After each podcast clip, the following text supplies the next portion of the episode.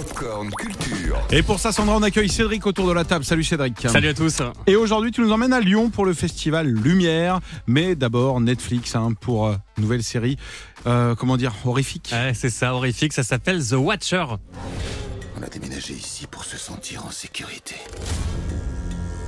C'est l'inverse qui se passe. Je me suis jamais senti moins en sécurité qu'ici. Ah, The Watcher, c'est la toute nouvelle série de Yara- Ryan Murphy, à qui l'on doit notamment Nip Tuck, Glee, American Horror Horror Story, Story. et plus récemment la mini-série consacrée à Dahmer, ce Mm. tueur en série cannibale, dont Sandra est totalement fan. C'est Tu vrai. nous en parles tous les jours, je crois. Oui, Ryan Murphy, hein, pas Damer. hein. Ah oui. Ah, t'es sûr Je précise hein, quand même. Mais ça sent un peu la viande en ce moment dans ton bureau. Oh, c'est bizarre. C'est ça. Et là encore, il s'agit d'une mini-série adaptée de faits réels. Cela remonte à 2014. The Watcher raconte euh, l'histoire d'une famille modèle dont le quotidien va tourner au cauchemar quand elle s'installe dans une nouvelle maison dans le New Jersey. Lettre anonyme, menace de mort, intrusion dans la maison. Quelqu'un prétend être le gardien de la demeure et a pour seul objectif de faire fuir ses habitants. Je ne crois pas que vous soyez en danger. C'est juste une blague. C'est pas un canular. Vent, vent, vent, vent, vent, vent. Avec en, en prime un super casting, Naomi Watts, Bobby Cannavale, récemment vu dans le film Blonde sur euh, Marilyn Monroe, Ah. mais aussi euh, l'excellente Jennifer Coolidge, euh, hilarante dans The White Lotus, Ah oui. euh, qui là interprète une agente immobilière. The Watcher, c'est donc euh, dispo depuis ce matin sur Netflix. Est-ce que tu te sens bien? Je te trouve un peu palote. Veuillez excuser mercredi, elle est allergique aux couleurs. Ah, c'est fou.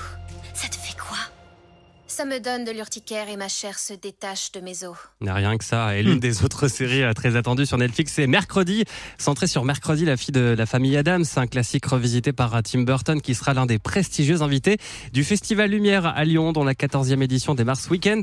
Un festival euh, dédié à l'histoire du cinéma avec plus de 400 séances programmées jusqu'au 23 octobre dans plein de lieux différents. Et forcément, Tim Burton est une très belle tête d'affiche. Écoutez Maëlle Arnaud, la programmatrice en chef du festival au micro Virgin Radio de Maxime Choche. Tous ces films ont fait des chiffres au box-office absolument euh, époustouflants. Il n'y a aucun raté euh, public. Succès critique également. Donc, vraiment, il coche toutes les cases. Évidemment, la personnalité du prix Lumière donne un une certaine couleur euh, au festival. L'affichage est très tourné sur le prix Lumière, etc. Donc, quelqu'un comme Tim Burton donne cette image effectivement extrêmement populaire et, et c'est euh, très plaisant, oui. Ah, Tim Burton qui recevra le 14e prix Lumière pour récompenser son immense carrière. Sont attendus également Guillermo del Toro, Monica Bellucci ou encore Louis Garrel dont le nouveau film L'innocent euh, sera projeté samedi lors de la cérémonie d'ouverture. On a eu envie de montrer ce film parce qu'il a des plans de Lyon absolument exceptionnels, tournés par Louis Garrel. En plus, c'est un film euh, savoureux et on trouve que ça donnera un ton très joyeux euh, pour euh, ouvrir le festival. Ah, L'innocent qui est d'ailleurs sorti au cinéma mercredi, vous Oui. pouvez le voir euh, partout en France. Et puis le festival sera également marqué par la projection en avant-première mondiale mardi de The Fableman, le dernier Steven Spielberg. Tous ça. les gens, tous les gens qui sont allés hier m'ont dit le film de Louis Garrel, il surpasse tous les autres. Il paraît que c'est le film à voir en ce moment.